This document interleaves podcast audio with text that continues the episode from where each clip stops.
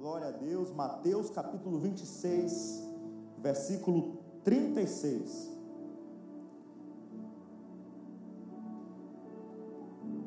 Quem encontrou, diga amém. Mateus 26, 36. Diz assim a palavra do Senhor. Então Jesus foi com eles a um lugar chamado Getsemane e disse aos seus discípulos: Assentai-vos aqui, enquanto eu vou além orar. Levando consigo a Pedro e os dois filhos de Zebedeu, começou a entristecer-se e a angustiar-se muito. Então lhes disse: A minha alma está cheia de tristeza até a morte. Ficai aqui e velai comigo. E indo um pouco diante, prostrou-se sobre o rosto, orando e dizendo: Meu pai, se possível, passe de mim este cálice. Todavia, que não seja como eu quero, mas como tu queres. Voltando para os seus discípulos, achou-os dormindo e perguntou a Pedro: Então, nenhuma hora pudeste vigiar comigo? Vigiai e orai para que não entreis em tentação. Na verdade, o espírito está pronto, mas a carne é fraca. Indo segunda vez, orou, dizendo: Meu pai, se este cálice não pode passar de mim sem que eu beba, faça-se a tua vontade. E voltando, achou-os outra vez dormindo, porque os seus olhos estavam pesados. Deixando-os de novo, foi orar pela terceira vez dizendo as mesmas palavras. Aí você vai lá agora em Lucas capítulo 22. Lucas capítulo 22, versículo 42. É o mesmo contexto. Lucas capítulo 22, versículo 42. Quem encontrou, diga amém.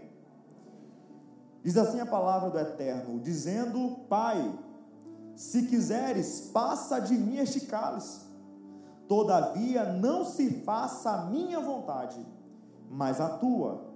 Agora preste atenção no versículo 43, depois que Jesus falou isso.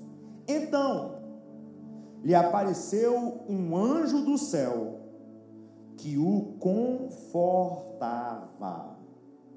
Então lhe apareceu um anjo do céu que o confortava. Então lhe apareceu um anjo do céu que o confortava. Amém? Repita comigo, Senhor Deus, eu necessito da tua palavra. Não permita que nenhum problema do dia, que nenhum pensamento ruim, que nenhuma tristeza venha impedir de eu receber o que tu preparaste para mim nessa noite. Eu creio que essa noite é noite de respostas, é noite do sobrenatural, porque tu estás presente, e onde está o Espírito do Senhor, a liberdade, em nome de Jesus, amém, amém, e graças a Deus. Meu irmão e minha irmã, uma passagem muito conhecida, uma passagem muito lida, você conhece, esse contexto são, é contexto, está relacionando, está, está expondo momento antes de Jesus ser preso, de Jesus ser açoitado, de Jesus ser crucificado. E o interessante é que Jesus já sabia o que ia passar. E ainda assim está aqui escrito: então Jesus foi com eles a um lugar chamado Getsemane. Jesus ele já sabia o que ia acontecer, mas ele foi fazer o que todo crente tem que fazer. Ele foi orar. Jesus já sabia o que ia acontecer, Jesus já sabia o que, o que iriam fazer com ele, Jesus já sabia o que, que os homens iam prendê-lo, que os homens iam é, julgá-lo, que os homens iam açoitá-lo, que pessoas iriam fazer a maldade com eles, mas ainda assim ele vou para o Getsemane orar. E esse lugar é um lugar interessante, porque a Bíblia fala que ele foi um lugar chamado Getsemane. Se você for estudar sobre o Getsemane, você vai ver que é na região do Monte das Oliveiras, o famoso Monte das Oliveiras. E que Monte das Oliveiras é esse? Que lugar é esse? O que, o que, que tem de relevância para nós entendermos aqui nesse contexto? Se você for lá em Lucas capítulo 19, por exemplo, você vai ver que Jesus, próximo desse período, ao descer do Monte das Oliveiras, ele foi louvado pelos homens, ele foi aplaudido pelos homens, ele foi reconhecido pelos homens, ele foi ovacionado pelos homens, ou seja, o Monte das Oliveiras foi um lugar de alegria, foi um lugar de regozijo. Você vai ver em outros contextos, em outras passagens da Bíblia, que Jesus no Monte das Oliveiras teve o seu momento a só com Deus, momento de oração. Então perceba, o Monte das Oliveiras era um lugar abençoadíssimo. Hoje, por exemplo, se você quiser fazer a viagem de Jerusalém, que eu quero fazer, existe um roteiro, e todo o roteiro tem um Monte das Oliveiras. Todo mundo quer ir no Monte das Oliveiras, porque tem muitos, muitas passagens que mostram Jesus orando. Imagine só, você indo no lugar, você fazendo oração, e lá os crentes têm esse hábito em, em ir para o Monte das Oliveiras e fazer oração. Né? Imagina só você orar no mesmo lugar que Jesus orou. Né? Não que tenha mais relevância, mas só que é né, simbólico para a gente. Então, de fato, o Monte das Oliveiras era um lugar em que era um lugar ovacionado, um lugar de bênçãos, um lugar onde Jesus foi, foi aplaudido. Então, era um lugar em que tinha boas recordações. Quem sabe você tem um Monte das Oliveiras desse um trabalho em que você já foi muito aplaudido, um lugar em que você já sentiu muita paz, um lugar onde você já foi muito, você já se sentiu muito bem. Muitas oliveiras era exatamente isso para Jesus. Ocorre que, dependendo do que aconteceu, Jesus chega e fala: A minha alma está profundamente angustiada. O Monte das Oliveiras, que era um lugar de bênção, um lugar de alegria, um lugar de, de regozijo, foi transformado no lugar em que a Bíblia fala em que ele começou a suar sangue. Um lugar em que ele chega para os discípulos: olha, vamos, vamos para cá, vamos orar. Aí ele deixa os discípulos, chama Pedro, Tiago e João e fala assim: Olha, vamos, vocês ficam aí, eu vou com Pedro, Tiago e João, um pouquinho mais profundo. Eu vou para um lugar um pouquinho mais escondido, fiquem aí. Aí depois, quando ele chega com Pedro, Tiago e João, ele chega e fala para eles: Olha, a minha alma está profundamente angustiada. Olha só o que Jesus falou: Olha, no mesmo lugar onde eu ri, no mesmo lugar onde eu fui aplaudido, no mesmo lugar onde eu tenho, onde eu tenho boas recordações, agora, nesse momento, no mesmo lugar, eu estou chorando. No mesmo lugar eu estou, eu estou angustiado. No mesmo lugar eu estou triste. Perceba só. É a mesma pessoa, o mesmo lugar, com sentimentos diferentes. Eu não sei para quem eu estou pregando aqui hoje, mas eu sei que tem pessoas que estão passando por exatamente isso, Monte das Oliveiras. Em dado momento era muita alegria, em dado momento, mesmo lugar era repleto de alegria, era um lugar onde você, os seus olhos brilhavam, era um lugar onde o seu coração batia mais forte, era um lugar em que, em que você tinha, tinha paz, vontade de ir, e hoje você tem que ir por força. Você vai e os seus olhos não brilham mais, você vai e o seu coração não, não bate mais rápido, o seu brilho parece que diminuiu a sua vontade, o seu, a sua alegria parece que diminuiu. Monte das Oliveiras. Foi exatamente isso que aconteceu com Jesus. Jesus, no momento, no Monte das Oliveiras, muita alegria, mas em outro momento, repleto de tristeza. E aqui é importante destacar: Jesus, o homem mais poderoso da história, o homem mais perfeito da história, chegou e falou: A minha alma está profundamente angustiada até a morte. Jesus se angustiou. Jesus se entristeceu. Meu irmão, não, não, não, não, por favor, não caia na falácia que homem de Deus não fica triste. Não caia na falácia que mulher de Deus não fica triste. Não caia na falácia que se você vir para a igreja você não vai ficar triste. Não caia na falácia que mulher de Deus não chora. Não caia na falácia em que homem não pode chorar, que mulher não pode chorar. Não, Jesus chegou uma hora e falou: Olha, a minha alma está profundamente angustiada até a morte. Jesus. A minha alma está angustiada, a minha alma está profundamente triste, a minha alma está muito triste, a minha alma, mais profundo do meu ser, está angustiada, está aflita. Tem hora, meu irmão, que os teus brilhos nos olhos vai diminuir. Vai ter hora, meu irmão, que você não vai ter esse ânimo todo. E o próprio Jesus falou, e nós pregamos recentemente recentemente, em Marcos capítulo 16, versículo 33, Jesus falou: No mundo tereis aflições. Mas só que tem um ponto e vírgula, ele falou: Mas tem de bom ânimo, porque eu venci o mundo. O que, que ele está falando? Você pode até chorar, mas você vai rir. Você pode até ter momento de tristeza, mas você vai ter momento de alegria. Você pode até ter momento de aflição, mas você vai ter momento de ânimo. O por isso que está escrito na Bíblia que o choro pode durar uma noite inteira, mas a alegria vem ao amanhecer. Jesus chega e fala: Olha, a minha alma está profundamente angustiada. Sabe qual é o nosso mal? É que nós pensamos, nós criamos uma cápsula de religiosidade, de achar que crente não chora, que homem de Deus não chora.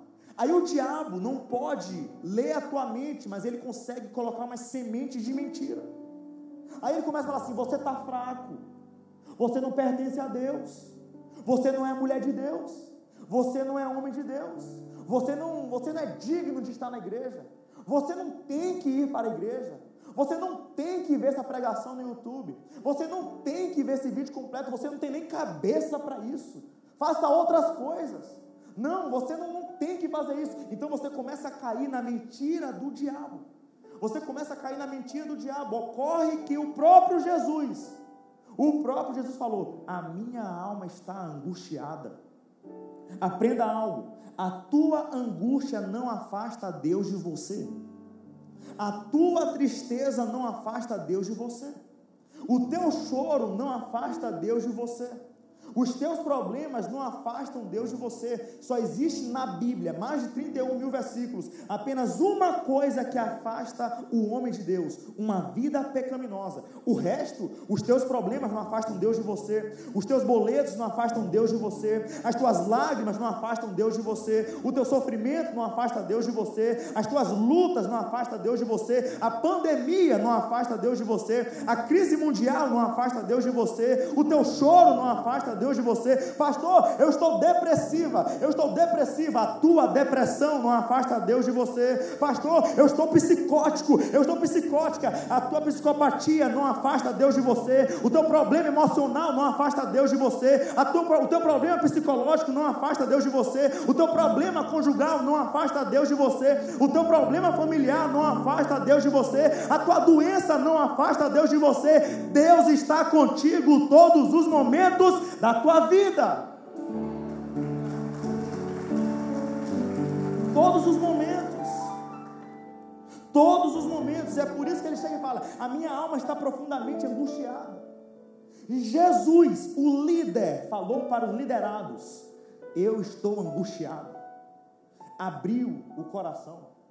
Jesus deixou bem claro, Jesus deixou transparente. Você tem que aprender a não guardar tudo para si.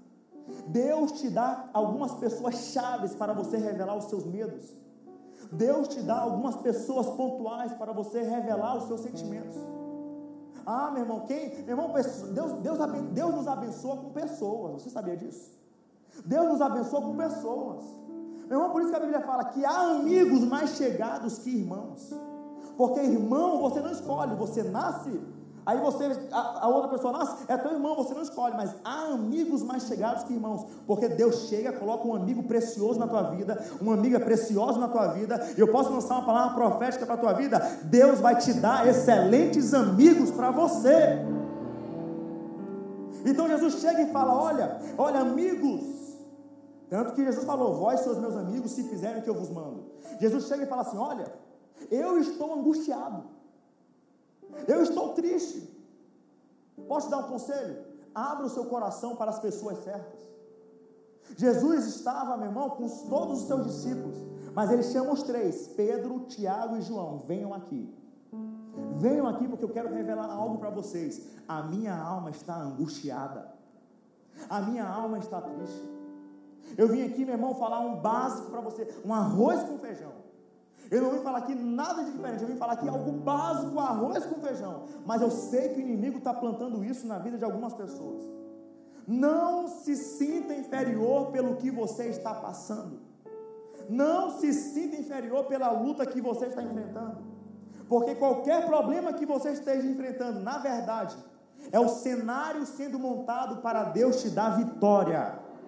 É o cenário que está sendo preparado para Deus te dar vitória. Todas as vezes na Bíblia que o inimigo se levantou contra algum homem de Deus, toda vez na Bíblia que o inimigo se levantou contra alguma mulher de Deus, toda vez na Bíblia em que algum homem de Deus ou alguma mulher de Deus passou por algum problema, pode ver na Bíblia que na verdade foi para que o nome do Senhor fosse exaltado e glorificado. Posso liberar essa palavra sobre a tua vida?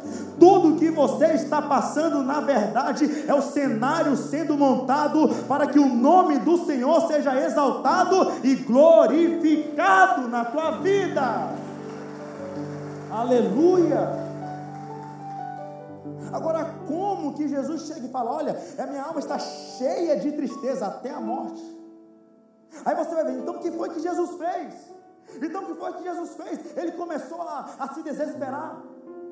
Ele começou, pegou o Instagram, arroba Jesus de Nazaré, um símbolozinho azul lá. Ele pegou e começou a, oi gente, eu estou tão triste, eu estou tão angustiado, orem por mim. Não, não, não, não. Você vai ler versículo 39, indo um pouco adiante. Prostrou-se sobre o rosto, orando e dizendo: Meu Pai, meu Pai. Ele está falando: Ó, eu estou lembrando que eu sou teu filho. No pior momento da minha vida, eu estou lembrando que tu és o meu Pai. E não tem, meu irmão, às vezes, muitas vezes, não há nada melhor do que no momento de luta você lembrar que você tem um pai. E que não é um pai falho, um pai limitado, um pai com limitações, um pai. Não, não, não. É um pai. Mas é um pai. É um pai, meu irmão, que nunca errou comigo e com você. E posso te falar, o meu pai é o mesmo pai de você. É por isso que eu te chamo de irmão. É por isso que eu te chamo de irmã. Você já percebeu? E aí, pastor? Oi, minha irmã. E aí, pastor? Oi, meu irmão. Porque na verdade o meu pai é o seu pai. Então nós somos irmãos em Cristo. É por isso. Ele chega e fala: Meu pai. Porque, meu irmão, você já percebeu que um filho, quando está complicado, complicado, uma situação caótica, primeiro braço que ele corre para o pai. Para o pai. E aqui eu estou falando da paternidade, pai e mãe. Você pode observar, corre logo. Vai logo para o pai, vai logo para a mãe. Então Jesus chega e fala assim: Meu pai. Ele chega, meu pai, se possível, passe de mim este cálice. E aqui é uma chave poderosa. Sabe o que Jesus está falando? Eu não quero essa cruz. Passe de mim este cálice. Eu não quero. Isso vai ser pesado demais. Ele sabia qual era a vontade de Deus. Mas ele falou: se possível, passe de mim este cálice. Tem hora, meu irmão, que você vai pregar porque tem que pregar. Vai ter hora que você vem para a igreja porque tem que vir. Vai ter hora, meu irmão, que você vai louvar porque tem que louvar. Vai ter hora, meu irmão, que você não vai querer fazer alguma coisa e vai ter que fazer. Vai ter hora que você vai fazer sem querer fazer. Jesus falou: Se possível, meu Pai, passe de mim este cálice. Se possível, oh, oh, meu Pai, se possível, passe de mim isso. Se possível que eu não faça isso, que eu não faça. Vamos contextualizar? Se possível, que eu não peça perdão para essa pessoa. Se possível, que eu, oh, oh Deus, eu posso não perdoar só esse infeliz. Eu posso não perdoar, eu posso, eu posso perdoar todo mundo, mas essa pessoa aqui não, Jeová, por favor, por favor, por favor. É mais ou menos isso. Se possível, passe de mim este cálice. Perdoar, meu irmão, é, a, é o assunto mais fácil de pregar e o mais difícil de cumprir. É muito fácil pregar sobre perdão, mas na hora do vamos ver, ó meu irmão, eu te perdoo, abençoado. É muito difícil. Jesus está falando, se possível, passe de mim este cálice. Eu não quero fazer isso. E tem coisa que você não quer fazer. Tem coisas que você não quer abrir mão. Isso é fato, está na Bíblia. Tem coisa que você não quer ir, tem coisa que você não quer falar. Tem coisa que você não quer se posicionar. Tem hora, meu irmão, que a nossa carne vai contra a vontade do Senhor. Ocorre que Jesus ele muda, ele fala assim: meu pai, se possível, passe de mim este cálice. Sabe o que ele está fazendo? Ele está orando. Ocorre que ele chega e, come, e continua: todavia, que não seja feita a minha vontade, mas a tua vontade. Jesus ele está falando, meu irmão, algo. Olha, eu tenho uma vontade, Tu tens outra vontade, e entre a minha vontade e a tua vontade, eu quero que seja feita a tua vontade. Isso é muito forte. Isso é muito forte. Eu já falei isso N vezes. Mas eu vou resumir, resumir, resumir. Eu nunca me esqueço de um dia. Em que eu estava passando uma grande crise em 2019. Uma grande crise. Meu irmão, eu cheguei e eu já estava revoltado. Eu falei, Senhor, tu tens o poder de mudar isso, o poder de reverter isso.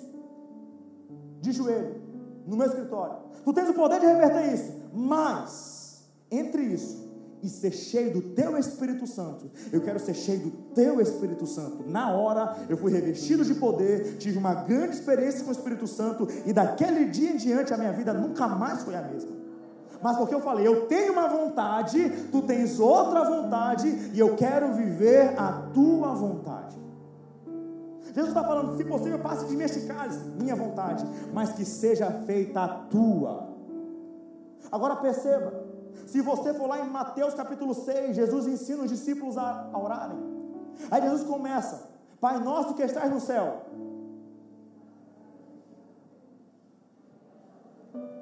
Seja feito? Seja feito? O que Jesus falou para os discípulos, ele cumpriu no anonimato.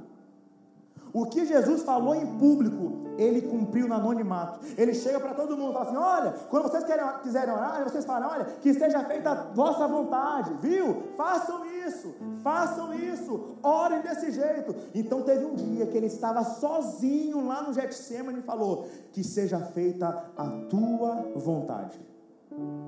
Sabe por quê, meu irmão? Porque é muito fácil nós falarmos para as pessoas fazerem algo, mas é muito difícil nós fazermos aquilo que nós falamos para elas fazerem.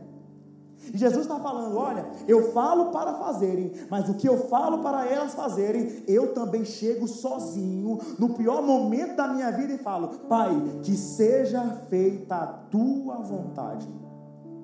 E a vontade de Deus, meu irmão, por mais que você não queira, ela é boa ela é perfeita e ela é agradável. Onde está isso na Bíblia? Romanos capítulo 12, versículo 2 diz: Portanto, irmãos, portanto, irmãos, não vos conformeis com o que o mundo oferece, mas transformai-vos pela renovação da vossa mente, para que experimenteis e agradável vontade de Deus. Posso liberar uma palavra profética sobre a tua vida? Abra mão da sua vontade. Chegue hoje, meu irmão, nessa noite e fale: Senhor, eu estou abrindo mão das minhas vontades. É, Senhor, essa noite eu estou abrindo mão das minhas vontades. Ah, meu irmão, eu vou liberar mais uma vez. Eu estou abrindo mão das minhas vontades. Eu, Antônio Costa de Souza Neto, nesse momento no altar. Senhor, eu estou abrindo mão das minhas vontades. Eu quero viver a tua vontade para a minha vida. Eu posso liberar essa palavra profética para a tua vida. Ei, a vontade de Deus ela é boa. A vontade de Deus ela é agradável. A vontade de Deus ela é perfeita. Você vai experimentar a boa, perfeita e agradável vontade de Deus, os teus filhos vão experimentar a boa, perfeita e agradável vontade de Deus, a tua família vai experimentar a boa, perfeita e agradável vontade de Deus. Tem coisa grande de Deus para você. Aleluia! Isaías capítulo 55, versículo 8 e 9. Deus chega e fala: Porque os meus pensamentos não são os vossos pensamentos, assim como os céus são mais altos do que a terra, os meus caminhos são mais altos que os vossos caminhos, e os meus pensamentos são mais altos que os vossos pensamentos. Sabe o que Deus está falando? As minhas vontades são maiores do que as suas. Tem uma imagem na internet que é muito que resume isso.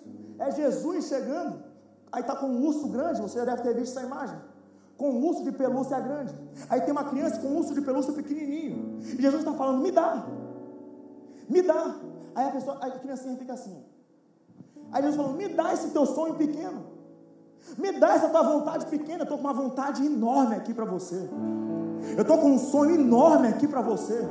Eu estou com algo extraordinário aqui para você. É isso que Deus está falando para mim, para você hoje. Me dá os teus sonhos, me dá as tuas vontades, me dá os teus desejos, e você aí se achando com essa tua empresa com 100 funcionários, com 200 funcionários, com 300 funcionários, e Deus está falando: eu tenho algo muito maior para você, e você se achando, a minha família fez uma viagem no passado, e Deus está falando: eu tenho muito mais para você, eu tenho muito mais para a tua família, eu tenho muito mais para as tuas finanças, eu tenho muito mais para a tua saúde. Ei, meu irmão, eu sinto graça de Deus nessa noite para liberar. Tem mais de Deus para a tua vida. Tem mais de Deus.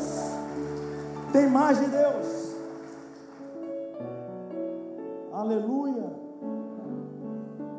Tem mais de Deus. Às vezes, meu irmão, a gente se contenta com tanta coisa. Você sabia que eu já estava com a, eu estava já engatilhado para ser membro do Ministério Público, ia ser promotor. Ser promotor. Nossa, ô promotor. Aí eu já tenho amigo juiz, amigo delegado, amigo não sei das quantas, e pá, pá, E eu chego e falo: valeu a pena abrir mão de tudo. Valeu a pena abrir mão de tudo. No início, meu irmão, nem eu estava entendendo, eu só sabia que era vontade de Deus. Nem eu estava entendendo, mas hoje eu reconheço, valeu a pena. Era o meu sonho máximo e eu falei: Senhor, está aqui o meu sonho, estou entregando para ti. Era o sonho pequenininho. E hoje Deus me. Irmão, o, o que Deus tem para mim e para você é infinitamente maior do que nós pensamos.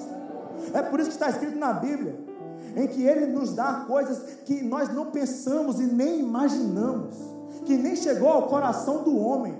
Meu irmão, deixa eu te falar uma coisa. Aí você pensa que, meu irmão, teu Deus é um Deus infinito. Pensa no maior número da tua vida aí. Pensa aí, pensa aí, no maior número, no maior número. Pensou? papel assim, cheio de número, pensou? Esse maior número que você pensou é infinitamente inferior ao maior de todos. Por quê? Porque é infinito. Então, quando você pensa em algo muito grande, na verdade, isso para Deus é pequeno. Deus tem mais para você. Deus tem mais para você. Agora, como que Jesus fala isso? Como que Jesus fala assim: olha, que seja feita a tua vontade, que não seja como eu quero, mas como tu queres. Jesus está orando no momento de adversidade. Jesus está orando. Jesus está o quê? Você ora no momento de adversidade? No momento de adversidade, a gente quer muitas vezes reclamar. Muitas vezes quer murmurar, quer fazer tudo, e quer fazer isso, e lia. E aí, e aí, meu irmão, tá onde? Vamos fazer alguma coisa? E aí, amiga, tá onde? Vamos fazer alguma coisa? A gente quer distrair, mas Jesus não, eu vou me prostrar. Eu vou, eu vou me prostrar, eu vou falar com o meu pai. Eu vou orar.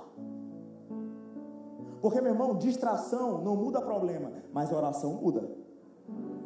Distração não muda as situações, mas oração muda. Distração não muda um diagnóstico, oração muda. Distração não muda uma situação do casamento, vida de oração muda. Jesus fala: Eu vou me prostrar. Eu vou me prostrar, meu pai. Posso dar um conselho? Ore. Tiago capítulo 5, versículo 16 fala que a oração do justo pode muito em seus efeitos. Eu vou repetir. A oração do justo pode muito em seus efeitos. Tem algum justo aqui? Tem alguma justa aqui? A sua oração pode muito em seus efeitos. Meu irmão, tanto testemunho que tem que a oração mudou o cenário. Teve um dia que eu nunca me esqueço. Tinha, um irmão aqui, em que ele estava com pancreatite. Pancreatite, o nome da, da, doença? Tem algum médico aí, meu irmão? É pancreatite, né? né? Pancreatite? É isso aí. Que aí, meu irmão, só sei que tinha, uma, tinha um negocinho lá, uma pedra, que estava no estava a caminho, seguindo o fluxo sanguíneo, para ir para outro órgão que não me pergunta qual é. Outro órgão. Aí estava no procedimento, a gente começou a orar. E nós começamos a orar, a orar, a igreja começou a orar. A igreja começou a orar. Não é a minha oração, é a oração dos justos. E nós começamos a orar, nós começamos a orar. E aí depois, no dia seguinte, eu fui no hospital visitar ele. E aí ele chegou e falou assim, pastor, algo extraordinário aconteceu. Porque a pedrinha que estava seguindo o fluxo sanguíneo, os médicos disseram que ninguém entendeu como, mas foi contra o fluxo sanguíneo. Eu falei, cara, que horas que falaram isso? Ó, oh, pastor, foi mais ou menos umas sete horas da noite, umas sete e quinze, a hora que a gente estava orando. Sabe por quê, meu irmão? A oração do justo pode muito em seus efeitos. Pode muito em seus efeitos. Pode muito em seus efeitos. O meu avô, já falei isso, não sei se eu já falei isso aqui, mas o meu avô, ele orava no terraço da casa dele. A casa do meu avô, aquelas casas antigas ali do Renascença, com muro baixo.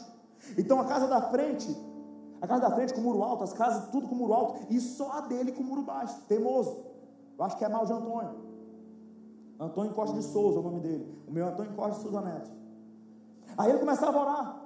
E ele começava a orar, orar, orar, orar, porque ele tinha receio de alguém entrar na casa dele quando ele estivesse fora, e minha avó sozinha. E um dia ele num culto como esse, num culto como esse, ele foi cultuar a Deus.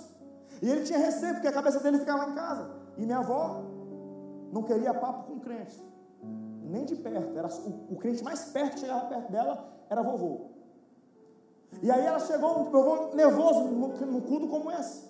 Vovô nervoso, chegou um irmão da Assembleia, daquele jeito. Paz do Senhor, irmão Antônio. Paz do Senhor. Assim diz o Senhor. Há um anjo com espada de fogo sobre a sua casa Nada de ruim vai acontecer com a sua esposa. Fique tranquilo. Meu avô morreu em 2005. Nós já estamos em 2021. A casa da frente já foi assaltada. A casa do lado já foi assaltada. A casa do outro lado já foi assaltada. A casa de trás já foi assaltada. A vovó morando sozinha com um primo meu. Nunca entraram na casa dele. Por quê? O meu avô morreu em 2005. A oração não. Meu avô morreu em 2005, mas o poder da oração continua em vigor. Deixa eu liberar uma palavra. Existe oração de teus pais, de teus parentes, de alguém que não está mais dentro de você, mas a oração continua em vigor. Eu sinto a presença do Senhor para liberar isso, meu irmão. Aquela oração em que o teu pai fez, que teu avô fez, que teu tio fez, que um amigo teu fez, que um ex-namorado fez. Eu não sei quem foi que orou por você algum dia. Eu só posso te falar uma coisa: você pode não estar vendo essa pessoa, mas essa oração continua em vigência. Há algo poderoso de Deus para você. A oração do justo pode muito em seus efeitos. Continua orando. Ah, está com problema? Continua orando. Está chorando? Continua orando. Está doente? Continua orando não pare de orar. Ore, ore na dificuldade, ore no problema, ore com diagnóstico, ore, ore, ore, ore, ore, ore. Não pare de orar. A oração tem poder. Jesus fala: Eu vou orar. Eu vou orar. E interessante que às vezes a gente reclama da nossa oração. Eu já reclamei isso várias vezes eu estou orando de verdade, a minha oração está tão repetida. A minha oração está tão repetida. Aí você vai ver. Vigiar, aí ele começou a orar. Aí ele voltou para os discípulos. Indo segunda vez, orou dizendo. Indo pela terceira vez, orou dizendo as mesmas palavras. Eu vou repetir, porque Deus está respondendo pessoas aqui hoje pela terceira vez dizendo as mesmas palavras. Tem oração, meu irmão, que você vai repetir. Protege minha filha. Livra ela de todo mal. Guarda minha filha. Abençoa minha filha. No dia seguinte, guarda minha filha. Abençoa minha filha. Protege minha filha. No dia seguinte, guarda minha filha. Protege minha filha. Livra minha filha de todo mal. Oração seguinte, próximo dia, livra minha filha, Senhor. Protege minha filha. Guarda minha filha. Quinto dia, guarda minha filha, Senhor. Protege minha filha. Outra semana, guarda minha filha, Senhor. Próximo ano, guarda minha filha, Senhor. O outro ano, guarda minha filha, Senhor. Protege minha filha, Senhor. Dez anos, adolescente, jovem, adulta, já casou, guarda minha filha, Senhor. Guarda minha filha, Senhor. Protege minha filha, Senhor. Protege meu pai, Senhor. Livra meu pai, Senhor. Salva meu pai, Senhor. E oração repetida. E oração repetida. E oração repetida. E oração repetida. Oração repetida não é menos poderosa. Jesus nos ensina. Orou uma vez, orou duas vezes, orou três vezes, as mesmas palavras. Você pode orar repetindo as mesmas palavras. E Deus atende do mesmo jeito, porque é o mesmo Deus. Você pode orar as mesmas palavras, mas fique tranquilo e tranquila, porque é o mesmo poder que opera. Ore pela sua filha, minha irmã.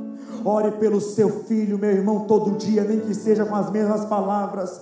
O diabo odeia essas mesmas palavras. O inimigo odeia essas mesmas palavras. Livra, guarda minha família, guarda meu pai, guarda minha mãe. E aí você aqui em São Luís, e os teus pais no interior, e os teus pais em outro estado, e os teus pais em outro país, e você ora daqui, e a oração chega lá. Eu já falei isso em outros momentos, por quê? Porque a oração, meu irmão, é como uma parábola. Ela começa do ponto mais baixo, vai subindo, vai subindo, vai subindo, chega no ponto mais alto. Que ponto é esse? É o trono do Todo-Poderoso. Chega no ponto mais alto, quando chega no ponto mais alto, vai descendo, vai descendo e chega em outro lugar. A sua oração aqui nessa noite vai alcançar teus parentes em outro lugar. A tua oração aqui essa noite vai alcançar aquele teu pai, a tua mãe, os teus irmãos, a tua parentela, vai alcançar a tua empresa, vai alcançar as tuas finanças. Eu não sei, meu irmão, qual lugar da tua oração, mas ora nessa noite, continua orando, porque a oração do justo pode muito em seus efeitos. Só não pare de orar. O inimigo odeia, imagine só a raiva do inimigo. Você todo dia, Senhor, guarda minha filha, guarda minha filha, guarda minha filha, guarda minha filha. Aí a sua filha vai, se arruma, pega Uber, pega o carro com o motorista, aí vai, aí entra, chega no colégio, chega no, pré-vestibular, aí seu filho vem, e aquele negócio, inimigo, poxa, eu queria tanto tocar nessa pessoa. Eu queria tanto tocar nesse homem, eu queria tanto tocar nessa mulher, eu queria tanto tocar nessa criatura, mas não posso. Eu queria tanto tocar nessa criança, eu queria tanto tocar nessa. Eu não posso. Eu queria tanto tocar nessa mulher que está aqui, nessa viagem em outra cidade, eu queria tanto, mas eu não posso. Eu queria tanto tocar nesse garoto, eu queria tanto tocar nessa mulher, eu queria tanto tocar nesse idoso, eu queria tanto tocar nessa idosa, eu queria tanto. Eu não posso, por quê? Porque existe uma oração de um homem. Existe a oração de uma mulher simples como eu e você, pessoas simples como eu e você, pessoas frágeis como eu e você. Nós podemos ser frágeis, mas as nossas orações não. Nós podemos ser simples, mas as nossas orações não. Nós podemos ser limitados, mas as nossas orações não. Ore todo dia. Ore todo dia. A Bíblia fala que Jesus orando, Jesus orando, lá em Lucas capítulo 22, você vai ver, como nós lemos, você vai ver que Jesus chega e fala: Olha, Pai, se queres, passa de mim este cálice, mas que seja feita a tua vontade. Versículo 43. O que foi que aconteceu depois da oração de Jesus? No momento de choro, porque ele estava com os discípulos. Levou os três mais próximos, mas os três estavam dormindo. Os três estavam o quê? Tem hora que até os teus melhores amigos vão te deixar só. Tem hora que até as pessoas que você mais conta vai te deixar só. Tem hora, meu irmão, que aquele, aquele grupo seleto, fechamento, a tua patota, vai ter hora, irmão, que não vai adiantar. Você vai ficar só. Você vai ficar sozinho. Como Jesus. Então ele começou a orar: Pai, se queres, passa de mim este cálice, todavia, que não seja feita a minha vontade. Aí Lucas capítulo 22, versículo 43, está escrito: Então, quando ele estava sozinho, quando ele estava o quê? Aí veja o que aconteceu no versículo 43. Então lhe apareceu um anjo do céu que o confortava eu vou repetir. Jesus estava? Jesus estava? Então veio o versículo 43. Então lhe apareceu um anjo do que o confortava. Jesus estava? Jesus estava? Então lhe apareceu um anjo do que o confortava. Você entendeu o que a Bíblia está falando? Vai ter hora, irmão, que seus amigos não vão te confortar, porque amigos confortam, amigos abraçam. Como é bom ter amigos. Alguém sem amigo é alguém sem alegria completa. Deus nos abençoa com amigos. Mas tem hora que os nossos amigos não vão estar conosco. Vai ter hora, irmão, que, vai, que eu vou estar sozinho. Eu e Deus. Vai ter hora que você vai estar sozinha, sozinho, você e Deus. Mas quando nós estivermos sozinhos, vai aparecer resposta do céu para a nossa vida. Vai ter resposta do céu para a nossa vida. O conforto não estava vindo dos amigos. Então, quando Deus olhou o seu filho, os amigos deixaram de lado. Os amigos estão dormindo, os amigos são limitados, mas eu vou levar um anjo, um anjo vai confortar o meu filho. É assim que acontece comigo e com você. No momento que você estiver sozinho, no momento que você estiver sozinha, pode ter certeza em que vai ter resposta do céu para você. No momento que você estiver sozinho e sozinha, você pode ter certeza em que vem consolo do céu para a tua vida. No momento em que você estiver se sentindo só, vai ter conforto do Senhor para você. Você nunca estará sozinho. Você nunca estará sozinha. O teu Deus é contigo todos os momentos da sua vida.